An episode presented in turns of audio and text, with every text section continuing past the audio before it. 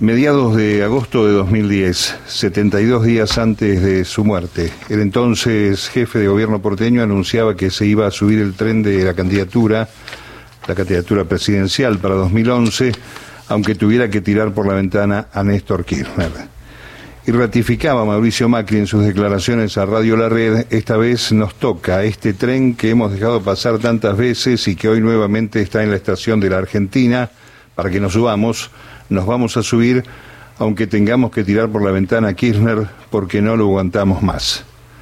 No se recuerda repercusión alguna, ni ofensas cruzadas en redes, ni particulares que hayan salido al cruce, hablando siempre dentro del espacio de la derecha, recriminando semejante figura que de verdad resultaba más cruenta que metafórica, dadas las características del iletrado emisor. La frase repudiable potencia en el tiempo y se podría tomar como un hecho fundante como la fuente de inspiración para que varios integrantes del espacio del líder del espionaje ilegal, sin reparo alguno, alienten, escriban y reproduzcan los ataques misógenos, autoritarios, machistas y racistas, dada la capacidad pedagógica en tal sentido del futuro docente de la Universidad Internacional de Florida. En esas esgrimas de las redes sociales sin regulación y con circulación de toneladas de basura, el segundo de bronca que te saca de las no reglas del juego puede resultar el blanco fácil del contraataque donde en el marco del poder y la difusión hasta el más vivo de todos puede quedar estampado. La gran polémica armada entre la falsa amenaza de Aníbal Fernández y el dibujante plagiador Christian Zvonik, más conocido como Nick, se asemeja a la regastada frase de la platita de Goyán,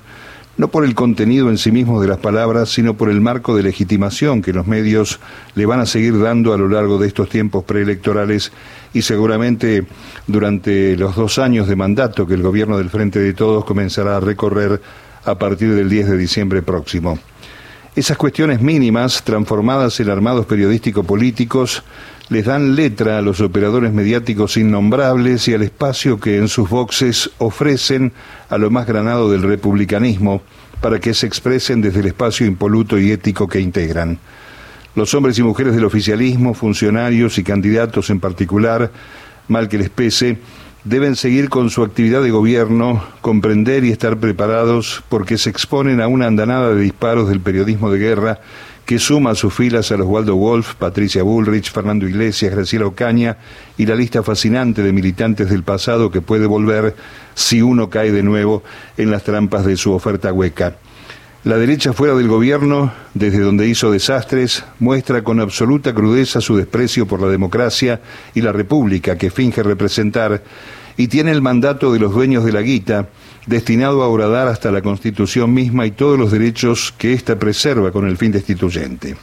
La idea del aniquilamiento del adversario político, devenido en enemigo, no siente pudor alguno cuando se sostiene francamente sobre el agravio a las personas y al tiempo de eludir propuestas. Y cuando éstas aparecen, se presentan desacreditadas por el propio emisor. Por ejemplo, cuando Santilli sostiene que hay que bajar impuestos en la provincia, pretende que olvidemos cómo hacía levantar la mano a la mayoría la retista de la legislatura para seguir aplicando tributos a los vecinos porteños. Esos cambios de polaridad, que por una causa u otra no son advertidos claramente a veces, obligan a reflexionar sobre la idea de evitar las malditas mayorías populares en el Senado y la Cámara de Diputados y al mismo tiempo sostener sus propias mayorías en las legislaturas porteña y provincial. O hablar sin ponerse colorado sobre su trabajo o el trabajo de los más pobres, la educación y la salud, como si el desastre que hicieron con esas cosas hubiera sucedido hace siglos. No vale la pena aquí que apreciemos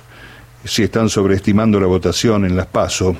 pero sí destacar que en el marco de la pérdida de algunos votos son capaces de cualquier actitud, por más ridícula que parezca, con tal de alcanzar sus objetivos. Desde la máquina de tirar billetes hasta los discursos del tipo con esa plata se podría hacer tal cosa, inundan horas en sus medios donde lo único que se adjetiva malamente es la pertenencia al frente de todos desde los discursos del audio.